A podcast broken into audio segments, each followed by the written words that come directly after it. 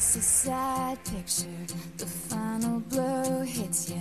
Somebody else gets what you wanted again. No, it's all the same another time 大家好，欢迎来到六爻庚子的第十二期节目。今天我们请了一位互联网与财经领域的著名观察评论员，也是央视二套经济台的评论员包冉，请他来谈谈互联网发展下半场的一些展望。不过在节目开始以前，还想说一下收听方式。大家可能注意到了，上一期节目又在喜马拉雅上神秘失踪，然后我改了一下名字，把它的 Digital Twin 又再次上架。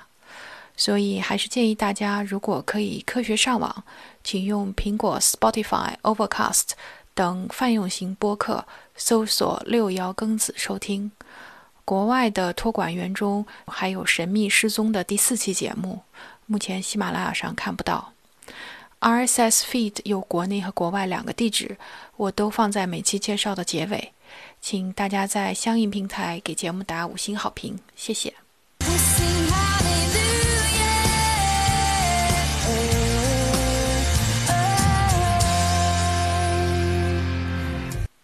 今天非常感谢包包抽时间来节目做客。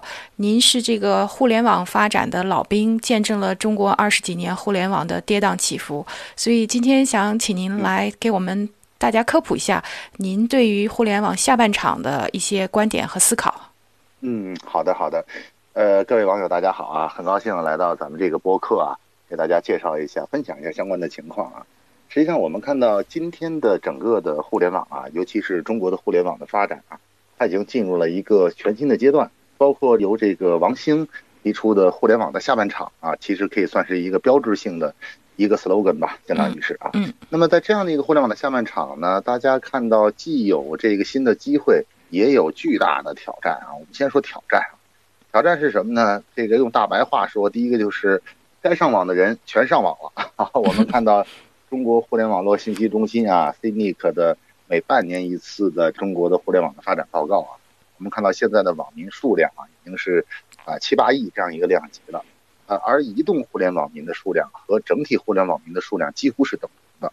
也就是说，呃，无论是从一九九五年开始的第一代桌面互联网啊，也就是用 PC 网线上网，还是呢到发展到二零一零年以后的移动互联网时代，主要是通过智能手机，中间还包括着用这个所谓的智能电视这种的终端上网，或者叫客厅互联网啊，也就是桌面互联网、移动互联网、客厅互联网，以这个人上网为主要的标志的互联网。基本上已经囊括了中国的主要的这个用户，除了这个非常个别的啊，太小的孩子啊，或者是年纪太大的老人，或者是什么呢？或者是一些啊极为偏远山区或者贫困地区的这样的人群，基本上大家都已经成为网络的原住民了啊。所以说，这样的一个情况下，就带来了一个很大的挑战。呃，比如说举个例子，在二零一零年前后的时候啊，我们说那个时候随便出一个手机上的 app。这个应用基本上都不用太发愁啊，每天的新的注册下载用户啊，注册用户、留存用户都很多啊。无论是开辟一种新的服务啊，无论是外卖啊，或者是什么单车啊，嗯、这个可以说大量的用户就涌进了。这这实际上就是所谓的互联网的人口红利。这种巨大的人口红利呢，进一步的催生了助长啊，从九五年以来互联网的上半场的一种玩法。这种玩法就是但求规模。不求收入啊，更不求所谓的利润，对吧？对，大家把量冲上去啊，嗯，啊，那可不对，巨大的融资进来之后呢，就开始这个广告也好，无论是线下的广告还是线上的广告啊，各种的营销手段，然后呢，各种的服务是免费送啊。你看我们最近说这个爆出一大瓜的这个瑞幸咖啡，它的这个打法是典型的互联网的上半场的打法，对吧？嗯，呃，拿来融资，然后继续的冲量，然后我送你咖啡，送你很多的优惠券啊。等到这个量级膨胀到一定的程度的时候呢，再实现一个像稳定的付费收入的转化，对吧？比如说我现在有两亿的啊，或者是五个亿的互联网的用户啊，这个网络用户，然后呢，我中间只哪怕转化千分之一，稳定的成为我的付费客户，那也相当于一笔稳定的收入。这是让，我们看到上半场的互联网基本都是这种玩法。典型的例子是当年曾经风光一时的免费的啊网络安全服务商啊三六零，对吧？对。但是现在我们看到三六零实际上日子就过得比较艰难了，对吧？因为它也全面向政企客户转型了啊，也就是从 to C 的市场向 to B 的市场转型。为什么呢？因为 to C 的市场挖掘的差不多了嘛，啊，没有那么更高的一个用户的成长率。所以说这是第一点，互联网下半场的第一点就是说，这个互联网的人口红利消失了，空白人口或者新增用户量，嗯啊是非常难的。这就下沉做的很好导致了。什么？导致了 啊，对呀，你必须寻找到新的用户啊。嗯，新的用户呢有两个概念，就像你说的一样，这个下沉是一个关键的一个核心词。为什么这么讲呢？也就是说，原来只是互联网上的沉默的大多数，我们现在要把它变成一个什么呢？互联网上积极的活跃分子。这种积极的活跃分子，包括但不限于啊信息的参与，更重要的是资金流的参与、物流的参与。资金流加物流是什么？就电子商务嘛，对吧？嗯啊，所以说我们看到拼多多，很多人都没有想到，哎，这几年我们为什么说，呃，当年大家都觉得电子商务领域已经是属于叫做已经完全是格局已定啊，尘埃落定了啊。这个阿里系是吧？这个京东系啊，然后怎么又出来一个能与他们比肩的啊？无论从市值还是整体的 GMV 的这个交易总额，甚至于隐隐超过了京东，还能继续往上窜的啊，拼多多。正是因为拼多多呢，它将自己的身段呢拼命往下沉，沉到了三级以下的市场，一级市场、二级市场，它其实不是它的终点，三级及以下的市场是它的终点，主打高的性价比。当然，这里面拼多多也有自己的曾经被人广为诟病的东西，就是你的所谓的超高性价比会不会带来假货的问题、假冒伪劣的产品的问题。但是这些问题，拼多多也在自己努力解决。我们重要的还是看它的商业模式。呃，你看拼多多的这个创始人黄峥就说了，我们的客户是在五环以外，哈哈哈，他以北京为例，就五环以外的客户，对吧？嗯，这种的下沉呢，实际上为他带来了巨量的一个活跃的客户资源。另外一个关键词呢，就是说我们如何想办法把越来越昂贵的流量，这个没有新增的用户的用户了，用户上网的人了，那么也就意味着既有的流量越来越贵，那一定是零和博弈啊。每天上网的大概时间是有限的，总人口是有限的。那么基本上每天的上网总人口加上每天的上网的这个平均每个人的时间，就是每天的网络消费的总时间。这个总时间是一定的话，那么大家的竞争一定是零和博弈。你多圈住了用户的几分钟、几个小时，我这边自然就会少了用户的粘性。所以说，对于用户的这样的注意力的再争夺，也成为一个关键词。嗯，那么我们就看到有一个特别典型的标志性服务就出现了，就是电商直播，哈哈，对不对？这个大家耳熟能详啊。这个目前最火的是李佳琦、薇娅，对吧？这是淘宝的直播的一哥和一姐。那么这个辛巴是这个快手的直播的一哥啊，带货一哥。还有这两天吃大瓜的这个张大奕，对吧？啊，他是属于这个第一代的这个网红 啊，直播网红。嗯，呃，应该说在一八年以前，薇娅、辛巴还有李佳琦他们的名声啊，整个的这个 IP 的头部的效应还远远不如张大奕啊。当然，张大奕目前带货能力依然很强啊，但是他确实在网络声量各方面上都是弱于前面三位。但是不管怎么说，我们有过一个统计啊，说是这个以这四位作为头部的。电商直播的头部主播，嗯，为代表性，他们平均每个人在一九年的带货金额都超过了三十个亿，这是什么概念？天哪！四个人加在一起，一百，四个人加在一起卖出了一百二十亿的货。当然了啊，还不能遗忘，我差点遗忘了一个老同志啊，那就是我们的罗永浩老师。罗永浩老师，对对对，的罗老师，嗯，罗老师这个真的是叫抖音一哥，确切讲应该叫抖音一叔啊，对不对？这个大叔了啊。这个老罗呢，这个已经做了三次直播了，对吧？截止到四月十六号已经做了三次直播了。应该说第一次呢是有流量扶持，第二次、第三次呢虽然数据有回落，但是明显老罗在逐渐的快速的进入状态，越来越像一个带货主播了啊。嗯。所以我们看到为什么你看最早张大奕是微博啊，微博开直播带货呢可以理解，因为微博的大股东是阿里啊，这个阿里入股了微博啊。那么这个阿里系核心就是电商啊，快手做直播呢。还有它的逻辑，你必须是从传统的打赏式的秀场式的直播的营收模式，转到一个离钱更近的位置，而电子商务显然是离钱更近的位置，对吧？它直接产生交易嘛，啊，还不像别的，我先要做信息啊，做社群关系，然后再拉广告，那太间接了。电子商务是电子商务和游戏，这是最直接的商业模式。你要玩必须花钱，你要买必须花钱，对吧？嗯，所以离钱越近，商业模式越简单啊，它的商业效率越高啊。那么我们再回过来说。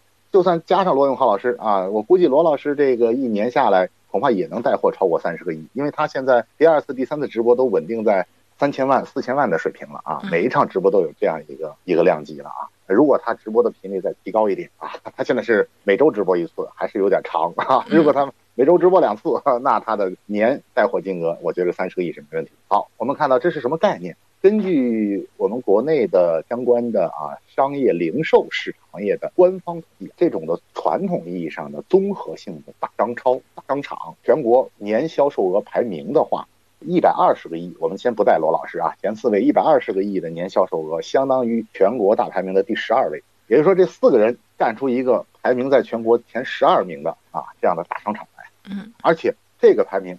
涵盖了咱们的香港和澳门的特别行政区啊，也就是那么知名的大商场啊，四个人顶一个商场，这就是他们的威力。从流量的角度来看，这个为什么说淘宝在最近的三年到四年期间啊这么发力这个直播的赛道，它就是因为要让流量变得越来越便宜。我们看到说，呃，现在打开淘宝，这个信息完全是过载的。马云都说，很多人他也注意到一个后台的数据很有意思，每天晚上。七八点钟、八九点钟的时候，总有那么几千万用户就在淘宝上瞎逛，最后什么也不买啊！这我想，它其实这个和疫情关系不大啊，就没有疫情的时候也是这样。人类呢，我们想这个，尤其啊，对，你看像你们女同志最大的这个爱好啊，但是我这揣度了，就逛商场，对吧？对，重要的不是买，而是逛，对吧？这是这个，这是所以逛淘宝它是一个感觉，一个体验。但是我们要发现的一点就是说，转化率。对吧？我我进来一一亿个用户，每天晚上那有多少人下了单？这就是转化率。为了提高转化率，传统的手段、营销的、促销的、降价的手段，其实呢成本是越来越高。而通过主播带货的方式，形成了一种多重效应的叠加，它就能使得这个流量的转化的综合成本有效的下降。因为我们想，第一重效应是什么呢？就是我们看到说这个呃每一个主播都有各自独自的特性和特点。喜欢李佳琦的，那就是这个进去，Oh my God，买买买，是吧？这实际上是什么呢？还有一种信仰的狂热崇拜啊，就是佳琦推荐的口红、推荐的美妆产品，我就是喜欢。那这种喜欢里头，可能有一半是喜欢这个产品啊，还有一半是喜欢李佳琦，是不是？它实际上也有这种带货的效应嘛。这是第一重效应。第二重效应是什么呢？就是社群的效应。说这个一两个人去购物啊，那可能比较的是性价比。或者是自己的随心的、从心的爱好，但是几千万人挤在一起，上千万人在一个直播间里头听李佳琦在这喋喋不休的用充满鼓动性的语言来给大家介绍商品的时候，这时候实际上这种冲动性的消费和这种社群式的啊这种的共情式的爆发，这种的效应是非常可观、非常可怕，对吧？这是第二种效应。第三种效应是什么呢？我们看到它就形成了一个有效的信息漏斗，进了李佳琦直播间的人。它本身就要比一般的普通的网络用户，它具有更强烈的购物的欲望和动机，对吧？我们看到说你你我要没有这个动机或者什么的，我就不进来了。所以说这些头部的网络直播的带货的主播，形成了一个什么呢？信息转换的有效的阀门，它是个信息的转换阀啊。当然，在这个过程中，它作为居中的一个枢纽。他也获得他巨大的一个收益，对吧？我们看到，哎，李佳琦用一点三亿上海买豪宅了啊，这是人家应得的，对吧？一年三百六十五天，除了这几天是因为身体确实不舒服啊，这个在这个做完这个给湖北的呃战役助农的直播之后呢，休息了两天，那基本上是这个这个天天如此。所以说，我们看到这就是互联网的下半场的另一重的效应就显现出来，也就是说，我们各个平台都在努力的寻找一种什么呢？能将流量的甄别、流量的分流。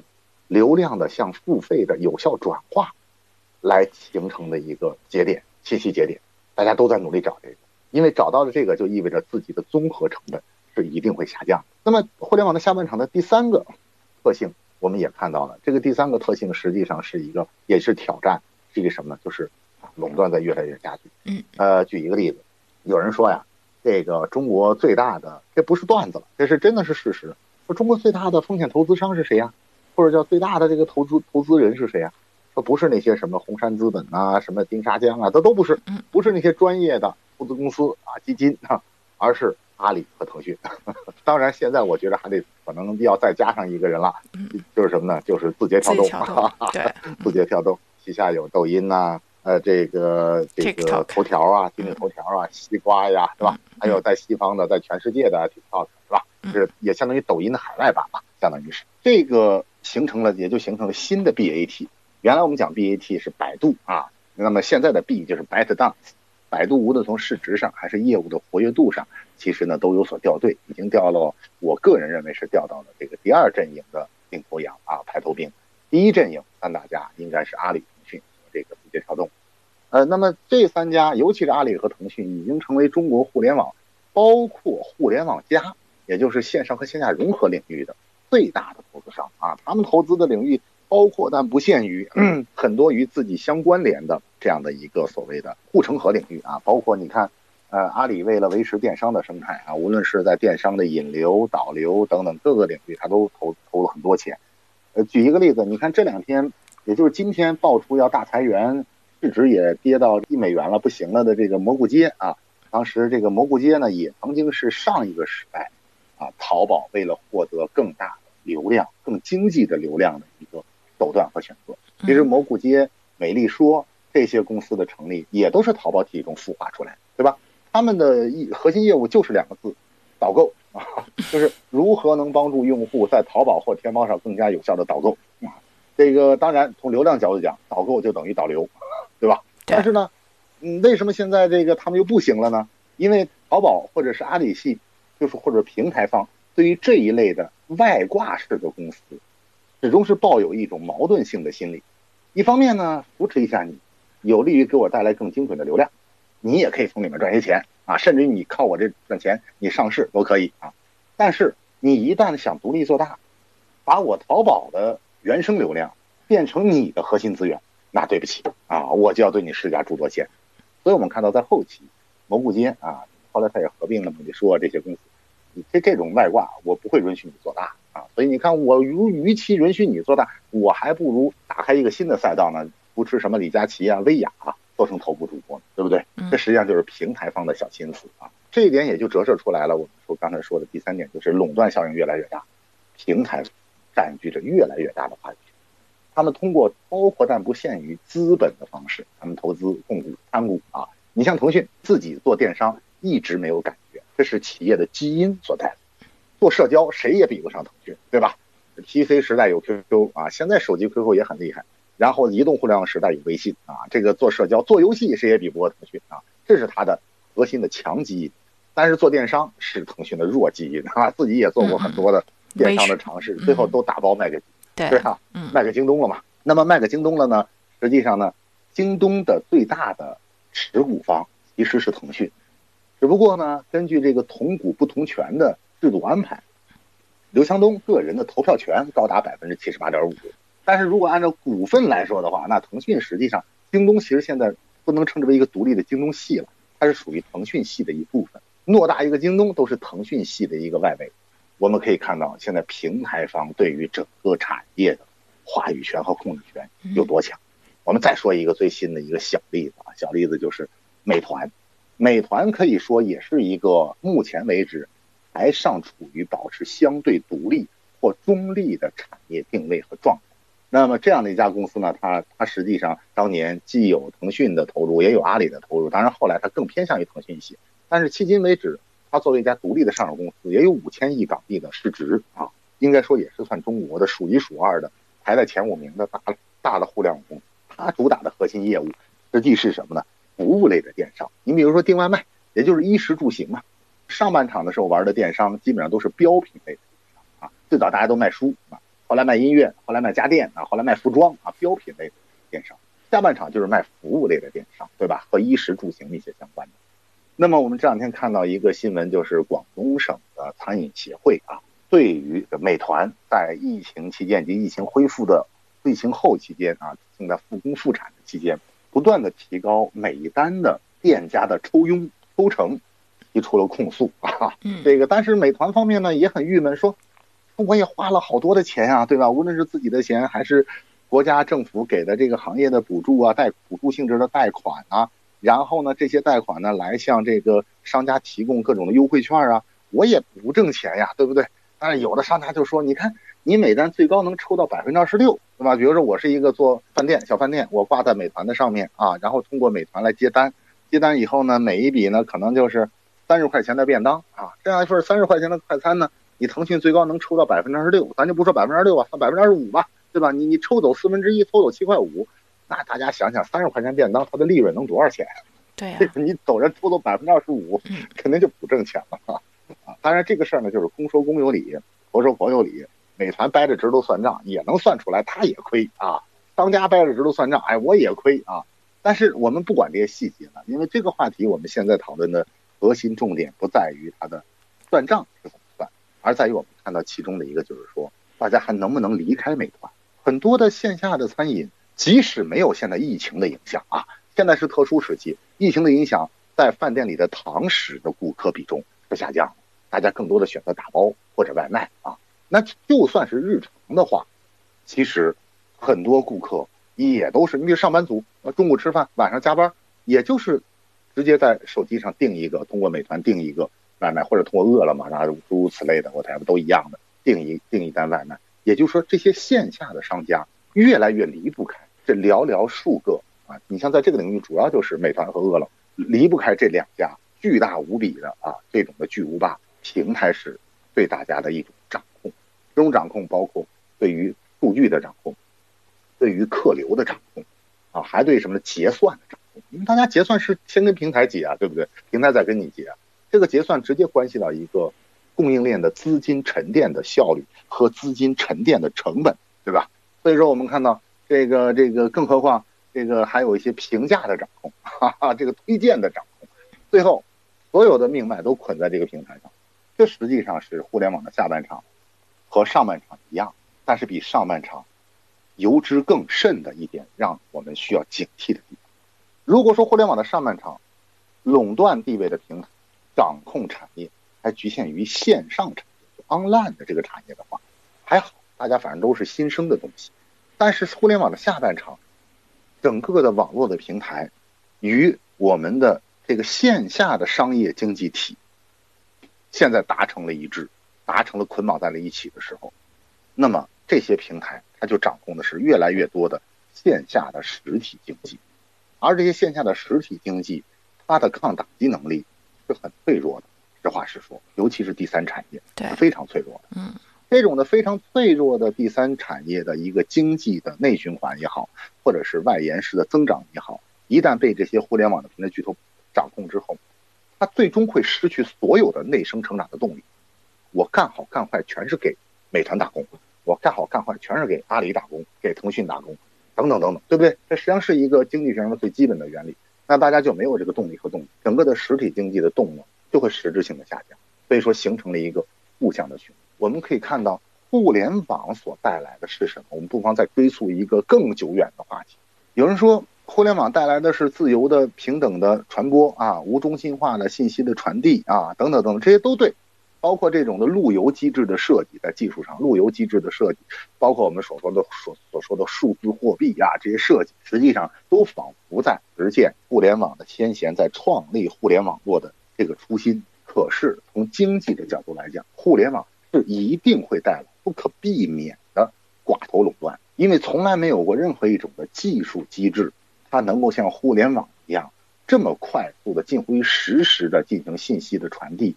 数据的采集，加上我们现在越来越强的啊所谓的算力啊，各种超算中心，以及这一波方兴未艾的人工智能的技术的嫁接，我们对于数据的洞察力和数据的把握，达到了一个人类文明史上前所未有的巅峰。所以有人说，下一个时代是 DT 时代，D 就是 data，就是数据啊，data time 啊，说现在是 IT information 啊，这个那么信息时代。下一个就是数据时代，那么这样的数据，马云也说过，数据就等于黄金，就等于石油，就等于战略储备。包括在美国也是一样啊。为什么很多人质疑 Facebook 它会影响到美国的大选？因为它掌控了这么多用户，成为这么多用户的一个在日常生活、工作、学习中的一个信息基础设施，你的一切都无所遁形。这也就是说，我们看到，可是这些无所遁形，我们原来还可以视而不见的话。那么，可是当互联网的下半场来临的时候，当整个互联网的下半场，它网络经济和实体经济结合的越来越紧密的时候，我们必须要做出一种有效的制度安排和有效的市场机制的疏导，才能够使整个的互联网经济和线下的实体经济有机的共赢式的发展。否则的话，最终是共输的。啊，可能短期来看，哎呦，互联网的巨头都垄断住了，垄断掉了，那那那又该怎么办？垄断完了又该怎么办？整个的行业一旦丧失了创作热情的话，那就完蛋了。我再举一个例子，互联网的下半场可能已经提前被引爆的一个负面的例子，那就是文化领域、影视文化领域。大概在五年前，国纳影业的总裁于东，在应该是当年的上海电影国际电影节上啊的论坛里头说了一句话。那句话很有标题感啊，这个很有标题党的感觉。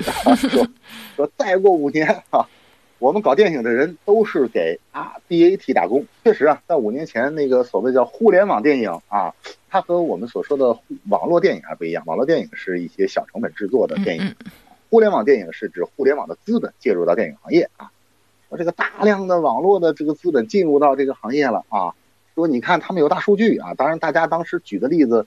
都是推崇的 Netflix 奈飞的这个纸牌屋，对吧？那你看 Netflix，对吧？它这个凭借大数据搞出纸牌屋来，其实本身这个论点就是伪命题，哈哈，就是伪命题。纸牌屋本身就是一个英国的经典的一个政治电视剧啊，政论政治类的电视剧。呃，然后后来经过改编，当然互联网的大数据会起到相当大的辅助作用，但绝对不是因为有了互联网大数据它就能拍出好东西来。但是我们可以看到在。五年前、四年前那会儿的时候，哎呦，所有的电影人好像嘴上不挂着一个，我用了大数据做了我们这部电影的开发的核心动能，好像不说这么一句话的话你就 out 了。当时我印象最深的是徐峥啊，徐峥当时在推广他的那部《囧字》系列的影片，叫《港囧》。港囧的时候，那时候的发布会上，哎呀，大谈大数据。你如果不看这个细节，你还以为进错了会场。你以为这是不是一个 IT 科技公司行业的发布会啊？啊，科技公司发布会，那个光头在上面讲什么呢？他是 CEO 吗？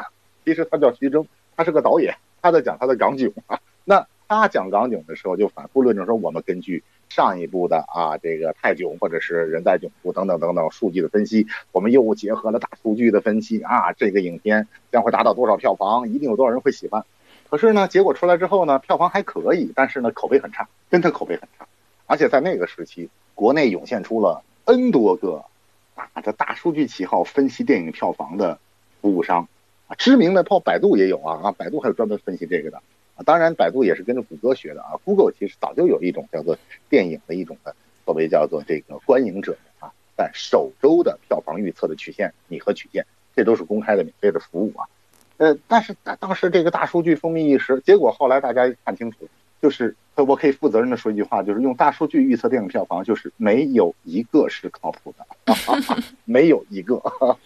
可以说，为什么呢？后来大家就醒悟过来了，说原来这个文化创作和大数据呢有关联，这一定是有关联的。我们不能说没关联啊。尤其在今天做宣发发行，你都通过网络的方式啊，这个一定是有关联的。但是如果把一部电影作品或者是文化作品完全寄托于所谓的大数据基础上，那简直是。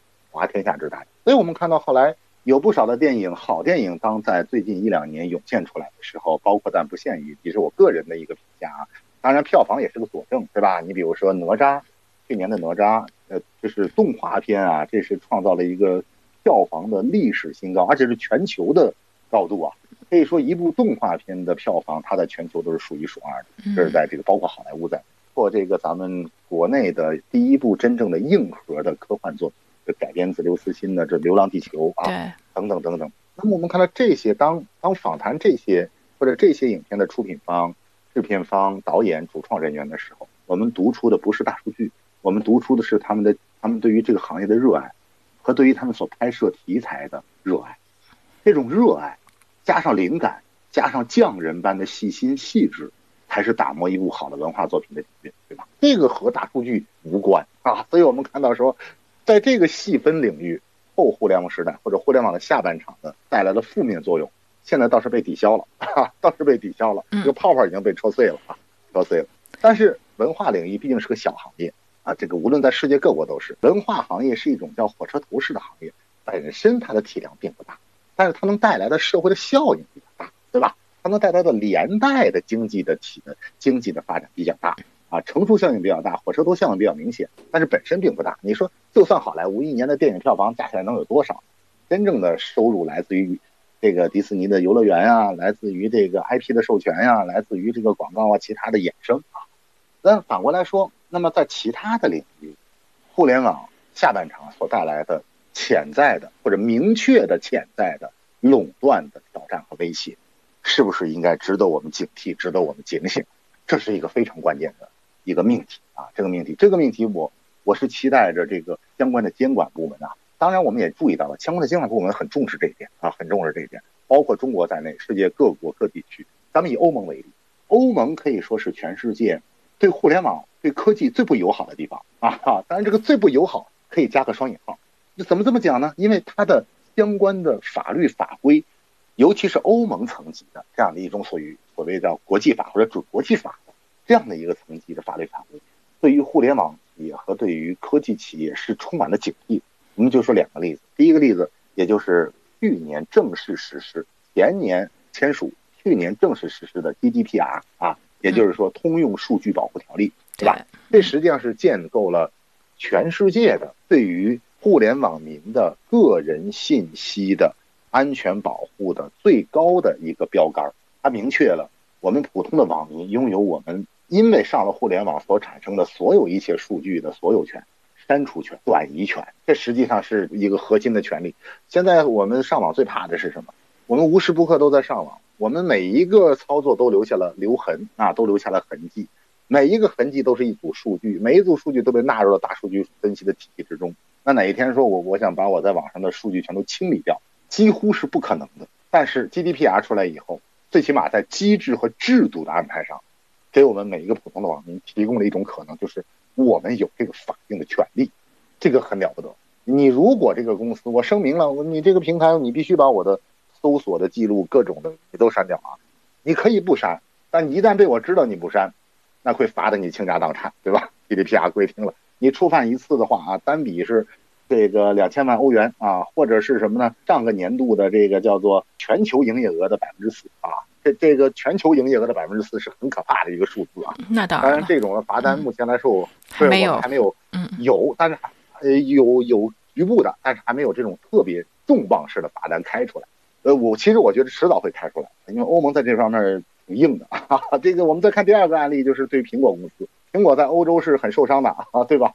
这个你看，苹果在爱尔兰的分公司，呃，实际上子公司啊，实际上是处理整个欧盟地区的苹果的销售的。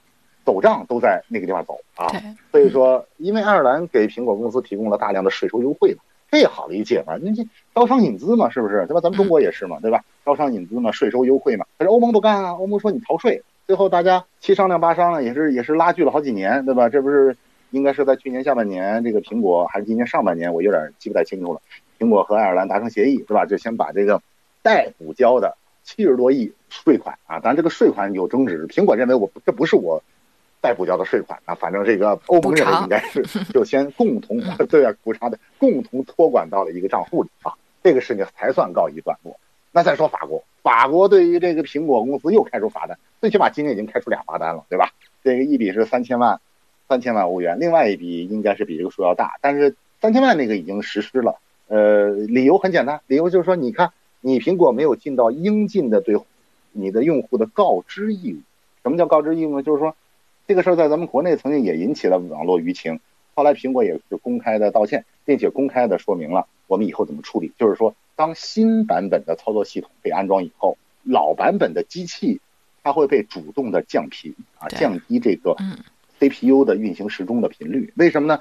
大家都知道，你新的操作系统一定是更占更更更占系统的资源嘛，对吧？苹果给的给的理由也有一定合理性，就如果我不把时钟频率降下来呢，这个机器的耗电呢会更快。啊，用着用着就没电了，就这个，那么用户的体验不好。可是你把时钟频率降下来之后呢，机器就变变慢了，这个也隐含着一个小心思。这所有的商家都是这心思。当年 Winter Windows 就是微软和英特尔不也是这样的吗？嗯，我每年都给你推新的芯片、新的操作系统，你老的 PC 用了我的新系统就会变慢，那怎么办？买新的，是不是？所以说这个，对啊，永远用一个超过于当下的啊这样的一个技术的。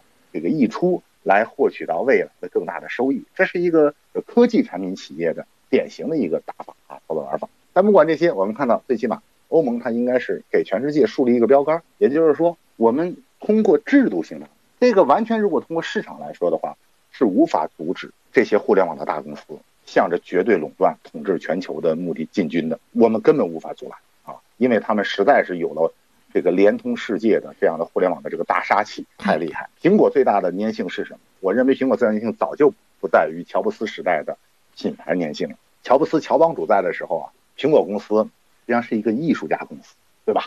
大家崇拜的是苹果的那种情怀，苹果的那种仁爱情怀，科技和艺术的结合啊。但是现在实话实说，你说 Tim Cook 一个标准的职业经理人，做的也很好啊，当然是啊，也是非常牛的人。但是呢，他他不是艺术家啊，他他不是偏执狂啊。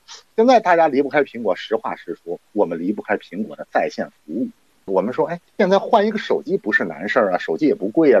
包括苹果最新在国内推出的 iPhone SE，呃，Second 第二代，嗯，起价才三千多块钱嘛，对吧？也很便宜啊，三千二百块钱。苹果从来没有那么便宜过的手机，但是。实话实说，安卓机也不贵。你迁移一个手机的时候，最头疼的就是，哎呦，我这手机上挂了好多的云服务啊，对不对？云数据在备份呐，云存储啊。那么我更换的时候，我就不想再换别的手机。我原来用苹果，算了，下一个还用苹果。最起码账号一输入，我原来的云端存储的信息不是还在呢？对。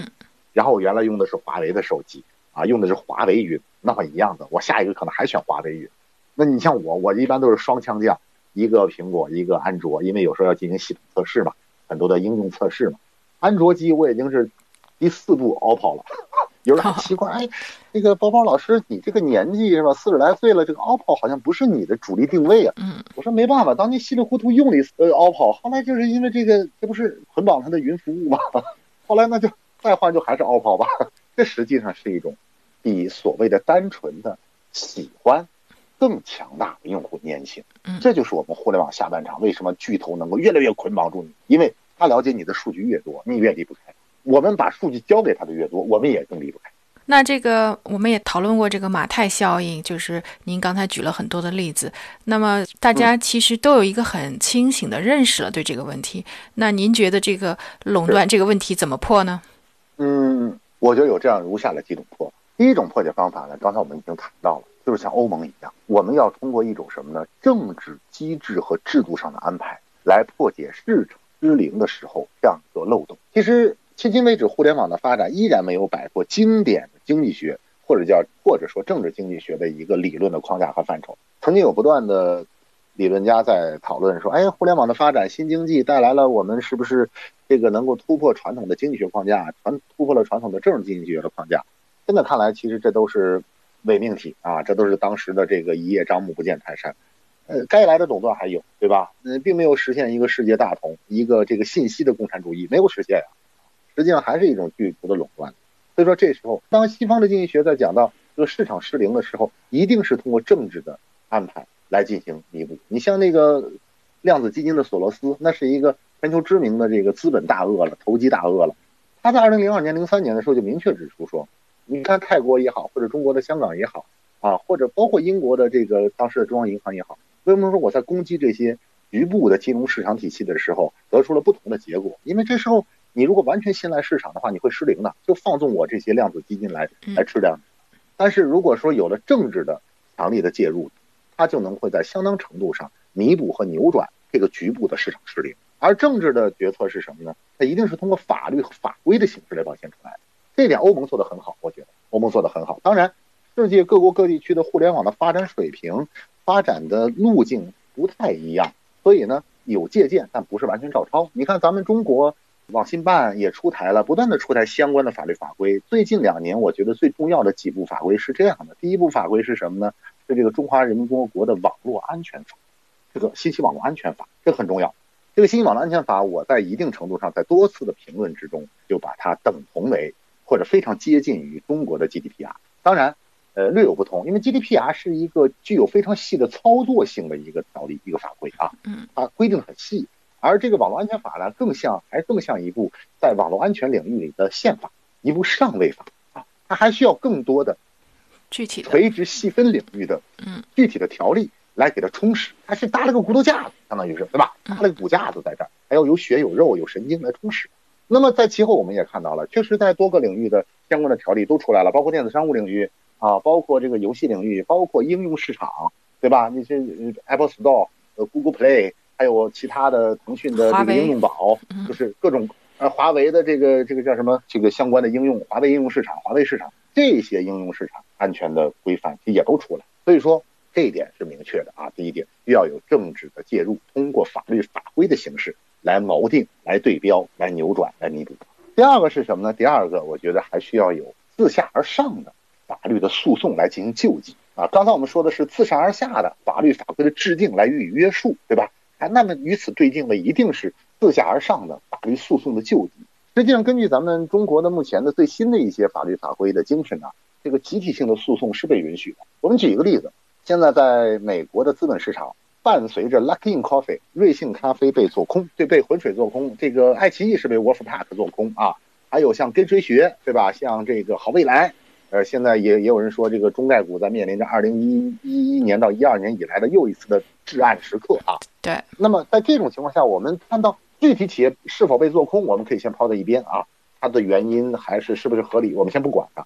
这是因为在美国资本市场有一个法律的集体诉讼的机制，有很多的律所，它是专门做这个生意的，是吗？你这个企业有问题，你通过虚假的信息欺骗资本市场，欺骗投资者，那么对不起，有做空的机制，然后根据做空的机制，我发起集体诉讼，告的你是倾家荡产，以此为阻吓下一个案例的出生出现。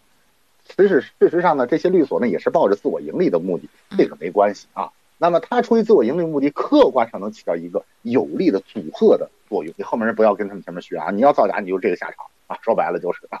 所以说，我觉得这一点上来说，我非常期待啊，国内的互联网的市场能有一个这种的典型案例出现。因为只要出现过一次典型的案例和典型的判例，那么接下来其实这这个门就会被打开。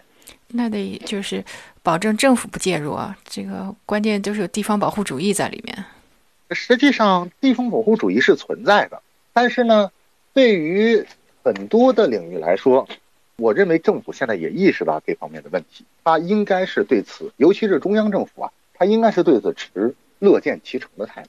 嗯，你比如说，我举一个例子啊。就是说，你说的这种地方保护主义非常明显，而且在近几年得到了巨大的整治的，就是所谓的互联网金融，尤其是 P to P 贷款领域衍生体。它最早其实最早的这个创新啊、创意啊，就是源自于英国。后来欧洲、美国，包括中国，迅速的就学来了这种商业模式啊。啊，我搞一个平台，这个平台呢有这个资金方，有这个项目方，我居中进行信息的调配，对吧？当然，后来就这个不可避免的这种模式就沦为了什么呢？沦为了一种网上的影子银行，对吧？或者叫集资平台，哎，这边在不断的高息啊的增揽资金，这边投出去，甚至于钱根本就没投出去，左口袋放到右口袋里，自己要自融自贷，就把这个钱给挪挪走了，对吧？这都很见呃很常见。它有的是庞氏骗局，有的还还够不上庞氏骗局的复杂，就是连庞氏骗局都懒得学啊，特别简单直接粗暴啊。但是我们看到这里面。实际上隐含着有不少的地方政府保护主义的影子，哎，为什么呢？我们就举一个例子，在咱们中国呀，中国的相关的中央的法律法规早就明文规定了，这个领域它是具有准入机制。话说白了，就是你得有牌照才能做，你没有牌照你不能乱做。而这种互联网金融服务的牌照又分全国牌照和地方，可以我负责任的说。在最高峰的时候，你看现在已经暴雷的、被被成法律已经查处的啊，什么唐小僧啊，什么易租宝啊，这些乱七八糟的东西啊，林林总总。因为曾经这这这这几十万种这种类似的服务吧，呃，刚才说的这些都比较大啊，暴雷的这，实际上他们都不拥有全国性的互联网金融的从业资质，他们拿的都是地方牌。但是当他把业务率性而为的推广到全国全网的时候，本应该对他负起责任、监管责任的，也就是他申领牌照的那个地方的金融当局，并没有有效的阻止。这是为什么呢？那当然有里面的利益的问题了。无论是明面的 on table 的一个利益的，在当地缴税啊，对不对？嗯。还有 under table 的利益输送啊，这实际上是这个桌面之上、桌面之下的黑的白的混在一起。但是呢，而且还有一个事实，就是很多的地方的经济体，尤其是地方的财政，在缺钱的时候。他在寻求信贷的时候，不单是走的很多的银行的信贷、传统金融体系信贷，也走了这些 P to P 金融的信贷，是吧？嗯，挤破这个脓包是需要莫大的勇气的。如果挤破这个脓包导导致了地方经济破产怎么办？地方财政破产怎么办？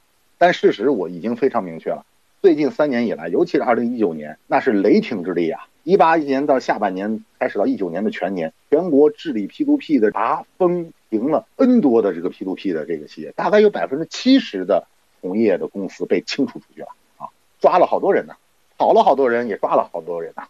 这实际上也就是说，国家对于治理这方面的歪风邪气是下了决心的，下了狠手，而且是不留余地的。所以我到这个认为，呃，一定会有这样的法律法规的和地方保护主义的博弈，但是我还是对中央政府是持有强烈的信心的啊，这是这一点是毫无质疑。那您觉得这个 BAT 将来的前奏是怎样？他们还能再称霸 这就说到了第三点。嗯嗯，对，这就是说到第三点。呃，往往我们说打败 BAT 的一定不是另一个 BAT，对吧？我们可以把时钟啊退回到这个二十年前啊，两千年左右的时候。呃，那个时候实际上中国的互联网啊，哪有什么 BAT 啊？那时候叫四大门、三大门户，对吧？新浪、网易、搜狐。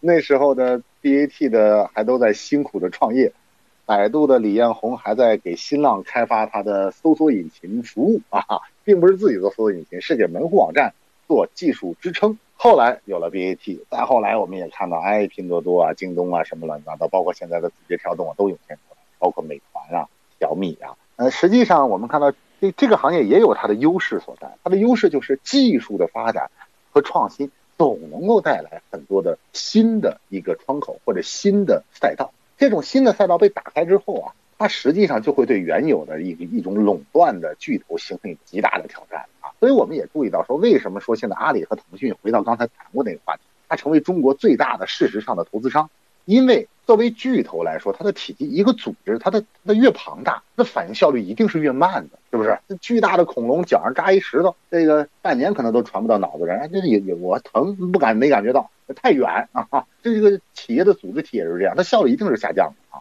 那这个效率下降的话，会导致什么呢？它会在很多的新的技术创新和赛道，它会会迟钝，它会迟钝，也就是所谓企业内的官僚主义啊，一层层审批啊，或者这个。很多好的项目就被放弃掉了，就被漠视掉了，就沉默掉了。那么在这个时候，我们看到他们通过投融资的方式来间接的操控、控制住未来可能产生的对他们挑战的霸主的产生。这一点是他们的心理的，既是他们心里的底气所在。哎，老子有钱啊，我先拿钱把你们都都砸晕了，对吧？能拿起来也是我的，砸晕了再说啊。另外一个也是他们心中的。永远不知道下一个挑战者什么时候会跳出来。你就像字节跳动，张一鸣一直到二零一零年、一二一一年、一二年的时候，依然在艰苦的创业，呃，连创连连败嘛，对吧？他是属于多次创业者。当时他的很多的这个，就是尤其是后来形成今日头条的这种的叫人工智能的算法推荐的这样的信息发布技术，实际上当时的商业计划书 BAT 都看到，但这巨头都不以为然，说这个我们内部也也有人在搞啊，这我们内部好几百个工程师在做呢。你一个小破团队能做起来吗？事实上，他就真做起来了。这就是技术的威力。当然，除了技术，一定还是有其他的方面的助力，但是技术是核心的。这是一个全新的对于信息分发的技术理解和技术认知，以及将这种全新的技术分发的理解和认知转变为技术的一种产品化，这就形成了一个强大的新的一个 B 的出现啊，Better Dance。那么下一个的技术一定也在孕育之中。所以，我认为。还应该行业要做的，尤其是政府要做的事情是保证一个对于创投市场、创投领一个市场公平性的法律法规层面的确保。因为创投创业投资往往是确保这样一个具有高度技术变革性的新领域、新行业的它的生机勃勃之所在，对吧？一个穷小子，一个一文不名的工程师，哎，他怎么能就个创业？他就怎么能够成长为巨头呢？因为有风险投资。但是如果是在创投领域也形成了极为强烈的不公垄断。那么无疑是从根本上遏制住了整个行业的创新步伐，你说是吗？是吧？我是这么个观点啊。那又回到这个所谓的大政府和小政府的这个讨论之中，对吧？政府在一个自由的市场中所扮演的角色，您您的观点就是说，它不需要扮演很多角色，但需要扮演在某些关键领域需要有很强的介入力和这个公权力的那个。那您觉得在中国现在这种政经起情况之下，能够实现吗？我觉得是可以实现，当然什么东西都没有十全十美的，对吧？这个无论的任何一种机制和制度安排都没有十全十美的，都它或者有它的优点，有它的缺点啊。那么在这种，我觉得其实就是政府只要做出两点就好了。当然，我这个政府是个广义的概念啊，也包括了立法啊，也包括了立法。嗯，就是说，第一要确保我们立法的及时性。呃，实话实说，无论西方还是东方，立法都是滞后的，很少有能预预防性的立法，对吧？因为因为人对社会的新事物的认知总是一步步的来的，对吧？在没有出现互联网之前，谁能想到还有互联网这么一个东西？那我们当然没法对互联网的信息安全做出立法安排了，对吧？是吧？对，但是呢，当一些事物出现了以后，我们应该及时跟进。这是第一点，因为法律法规它能对市场进行有效的校正。第二点是什么呢？第二点就是说要要能够允许啊，整个的司法界也好，或者是整个的市场和产业也好，在变啊实践运行相关的法律法规的时候，应该做出判例上的创新。这点实际上就是对于这个法官体系啊、呃审判体系，包括侦查体系，包括这个辩护体系啊，整个的一套司法诉讼体系的一个提升啊。实际上。现在中国互联网的发展已经是一个中国国民经济中的支柱性产业了，对吧？我们举个例子，在二零一九年的统计之中，占据社会消费品零售总额百分之二十五的是网络销售，也就是说四分之一的销售额是产生于网上，这绝对是当之无愧的支柱型产业。那么，更何况下边呢还有很多的工业互联网、物联网的叠加。那么，所以说在这个角度讲，那么任何一个啊有助于这个行业的创新的法律法规的一整套的体系的完善，都是应该我们极力。花大力气，值得花大力气去做，并且在这个里面要允许创新，包括但不限于我刚才提到的这种的集体诉讼的机制。但问题是中国的这种呃立法审判所谓的独立性，咱们也不用多说了，对吧？我有信心，我真的有信心。这个倒不是说盲目的唱赞歌，嗯嗯嗯，因为事物总是一步一步在进步的，我们要承认这一点。它不是说一生下来我就是十全十美的。诚然，在过去的很长一段时间里头，在这个领域里头是有很多的。可能是被大家诟病的地方或者不完善的地方，但是发展到今天，我我也注意到，我个人认也注意到，认为，假如我是中央政府啊，中央政府实际上也会对这些拥有了越来越大的数据权利的互联网平台产生戒备。这是包括但不限于中国政府，包括美国政府，包括英国政府都会如此。否则的话，欧盟就不会出台这么严厉的对于科技公司的限制管，一定是这样。因为当这些公司成长继续成长的话。它一定会威胁到一个社会的基本的控制权到底是谁的？因为你也知道我在英国工作，G G D P 啊我们公司也就是也必须遵守。虽然英国是要脱欧了，对，但是很多其实说实话，G D P 啊对这个 custom 的这个这个数据的保护和。呃，实事求是的说，还是很多流于形式的地方，所以它啊有很多不完善的地方。当然了，就是说它作为全球领先的这么一个规定，它是有很多值得那个赞赏的地方。但是，第一，我我个人对 GDPR 对实际用户这个 real data 的保护，还是心里有一些疑问的。那肯定的，我也是。就是这个，就是因为这个，毕竟执行的过程，法律的。条款的明确固然很繁琐，但是还相对简单。任何条款也会有漏洞。嗯，这个要么那些大的科技公司养了那么庞大的律师团是干嘛的？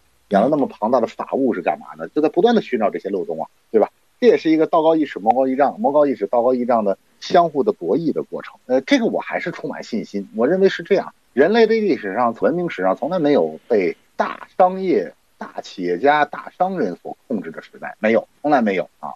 有也会是非常短暂的、鲜活的历史的片段和间隙，比如沈万三啊，那这个直直接把你收拾了就完了呗，多简单，对不对？国家机器，你这个作为商业想控制国家机器，嗯，无论在任何的体制之下，是帝制、是共和、是民主、是什么都都无所谓，在任何体制下都是不被允许，因为商人只逐利啊，这点《资本论》说的非常清楚。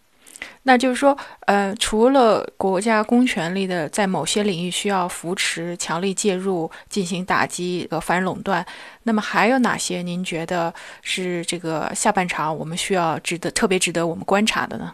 下半场值得观察的还有一个正面的方面，就是说所谓的新技术的展现。嗯，新技术啊，大家现在谈论好多是人工智能，但其实我个人对人工智能的发展来说呢，是持有一定的保留态度的。为什么呢？因为我们看到啊。其实现在很多人对人工智能有所误解或误读，啊，很多人说，哎呦，人工智能是不是现在这一波已经进入到要替代人类了？这个我觉得有点杞人忧天了啊。嗯，科幻电影里的未来，我坚信以后一定会实现的，但是最起码在现阶段，恐怕技术的发展还到不了这个层面和层次。为什么呢？因为人工智能其实从五十年代初，大卫营度假村啊，那会儿就是几个这个科技类的专家啊，计算机的鼻祖啊，图灵他们一聚会说，哎，咱们搞个人工智能吧，啊，对吧？就图灵三定律嘛，对吧？这个人工智能的判定法则嘛，嗯，一直搞到现在，这已经搞了七十年了，实话实说，对吧？快七十年了，都快将近一个世纪了，啊，中间也经历了就几起几落啊，这这经历了很多的螺旋和轮回。但是呢，不管怎么说呢，大家现在已经总结出来了。发展人工智能是三个基本点啊，算法、算力和数据啊。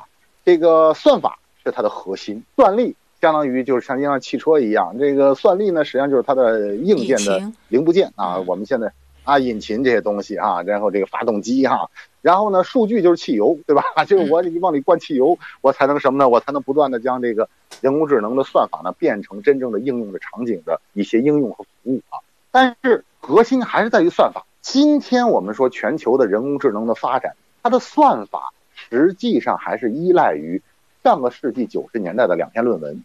一篇论文提出了什么呢？深度学习的概念，也称之为机器学习的概念啊，deep learning 啊，对吧？呃，包包括这个叫 machine learning 啊，这机器学习和深度学习。另外一个就是神经网络啊，这个远基神经网络啊，简称叫 CNN 啊，这个还有很多的神经网络。神经网络啊，这个直白的讲就是用。算法来模拟人的神经这种的神经突物突突突，它是怎么来进行信息的传递和信息的运算的？这个深度学习就是说，怎么用机器来模仿人，像一个小孩子一样，一张白纸来到这个世界上，他怎么去认知这个世界？这两个篇论文所启发出来的一系列的产业实践，构成了今天的。全球人工智能的浪潮的基本和核心，但是在技术行业，大家都公认这两篇论文所带来的天花板已经明显的看到了。在这两篇论文建构的理论框架之下，我们再能够通过算力的增加、数据的增加所带来的效用是非常有限的。呃，有一部著名的科幻小说《三体》，《三体》就说三体人锁死了人类的在物理学规律上的探索之后，人类只能局限在光速为三十万公里每秒的这样的一个。区间里头研发自己的技术，你永远无法达到曲速、曲率的宇宙航行啊，一个道理。我们下一步的突破需要在理论架构上进行新的突破，而理论架构，我原来在一期节目中也讲到过，它和你有多少超算中心，和你积累了多少大数据一点关系都没有。对啊，举一个例子，呃，我们知道顶级的数学家呀，现在其实他在做自己研究的时候，固然越来越多的借用了计算机、超算中心。但是他们最习惯用的工具还是一盒粉笔和一块硕大的黑板。爱因斯坦当时也没有计算机的辅助，但是他能推导出著名的质量方程，嗯，所以引来了将人类进入了带入了核时代，对吧？就是一个天才科学家的大脑，是一万个、一百万个超算中心目前都无法能够比拟，这是基础理论的魅力。所以说，在这个角度讲。我更倾向于说，在人工智能领域，事实上大家也是这么做的。除了花很多钱去增加物理的硬件、CPU、存储、收集更多的数据之外，还应该把大量的资金投入到基础教育的领域，广种博收。只有基础教育的水平和水准在不断的提升，从事这个领域的学生、年轻人、优秀的年轻人越来越多，智慧的大脑越来越多，才能够可能在某个节点上。量变引发质变，嗯，达成下一次的人类的理论突破啊，理论突破。对。那么最后一点，我觉得也是非常关注的，互联网的下半场就是说，所谓叫沉浸式体验，嗯，和沉浸式的虚拟用户的界面的这样的一个形成。我们在谈论今天谈论五 G 的时候，往往说，哎，五 G 改变人类社会，那到底怎么改变？现在谁也不知道。其实呢，很多的媒体在表达的时候呢，他们应该去看一看。国际电信联盟二零一六年发布的最新一个白皮书啊，啊，他在二零零五年发布了一个叫《下一代互联网》的白皮书，在二零一六年发布了一个叫《下一代信息网络》的白皮书，这两个白皮书是一脉相承的啊。国际电信联盟是联合国下属的全球的最权威的官方的呃电信、广电，凡是跟信息有关的标准化的最高组织。实际上就是说，在这样的一个领域里头，我们看到什么呢？交互式的体验，它一定会带来一个什么呢？沉浸式的体验的界面，这个界面我们就称之为 UI，交互的人机的接接口。UI 是一个大学问，是一个专门的学问。实际上，当时我们说乔布斯，乔布斯 Jobs，实际上他是对于 UI，他有极深的个人的哲学层面的理解。嗯，因为苹果的人界面是公认的最简洁的，因为是这个人不用拿说明书上手摁吧摁吧就能够掌握的。这说明什么呢？UI 很重要，而这个 UI 经历了最早的啊所谓的机器 UI。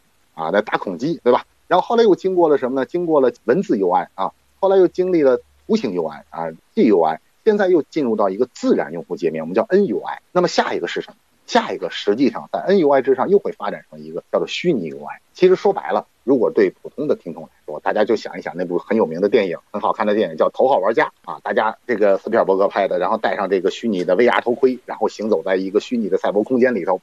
实际上这一点，据我所知，很多的互联网都在积极的展开研发，进行研发。嗯，可以说在那个时候呢，互联网可能又会螺旋式上升到了一个新的阶段。我们想到互联网最早有一个谚语。叫做在网上没人知道你是条狗，这是最早的时候啊，隔着一条网线，隔着两个屏幕，我也不知道你男女的啊，我也不知道你是到底是哪儿的人。后来呢，发展到今天，互联网上谁都只知道对方是谁。这个因为现在这个实名制啊，那么到了第三阶段，可能又回到一个螺旋上升。你你能看到我是谁，但是你真的不知道我到底是谁。可以看到啊，很多互联网的先行者啊，曾经在商业、技术、文化的领域做出过很多的尝试和探索。但这个，因为原来大家还是通过电脑终端、手机终端来玩，还不能完全实现真正的沉浸式。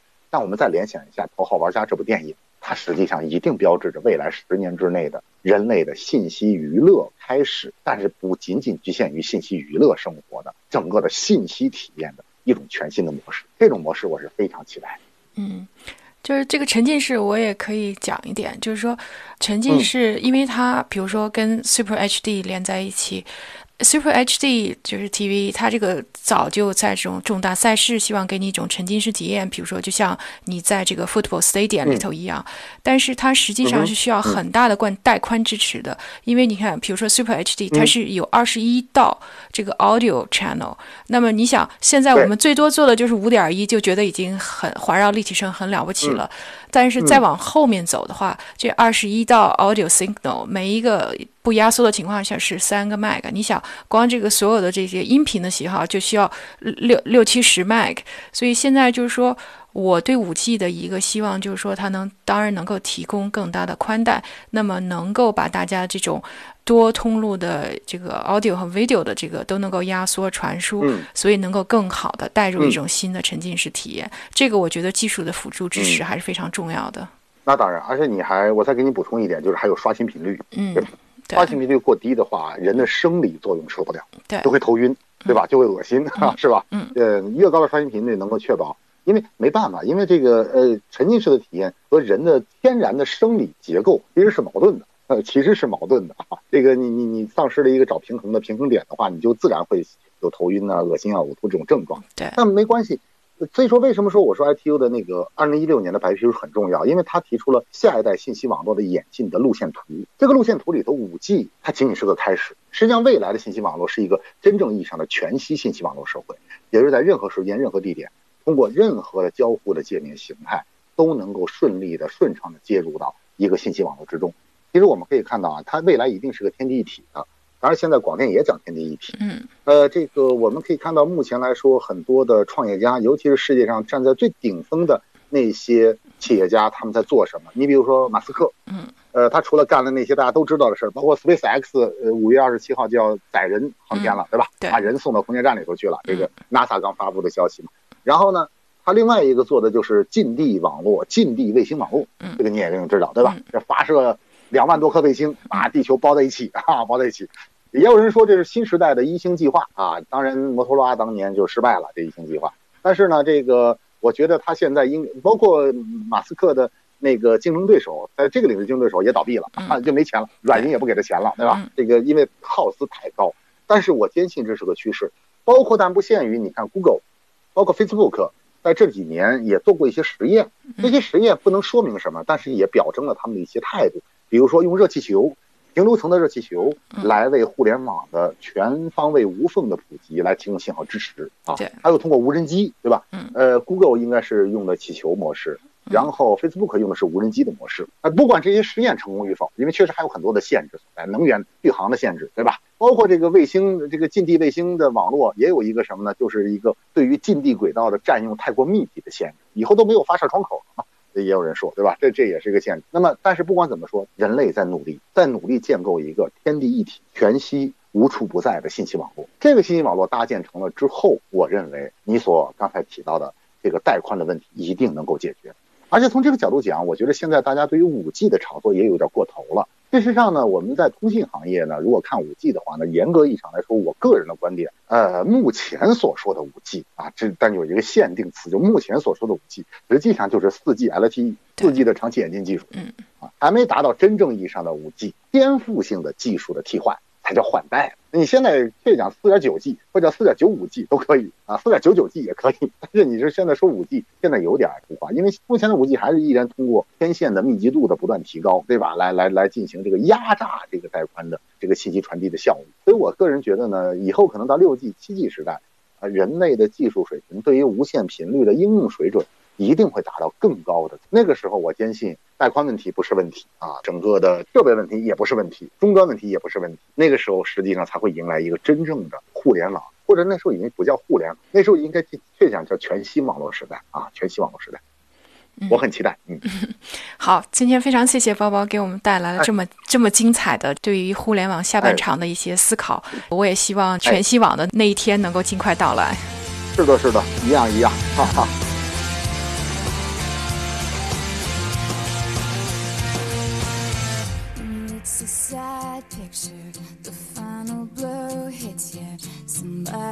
else gets what you wanted again. No, it's all the same, another time and place, repeating history, and you're getting sick of it. But I believe in whatever you do, and I'll do anything to see it through because these things will change.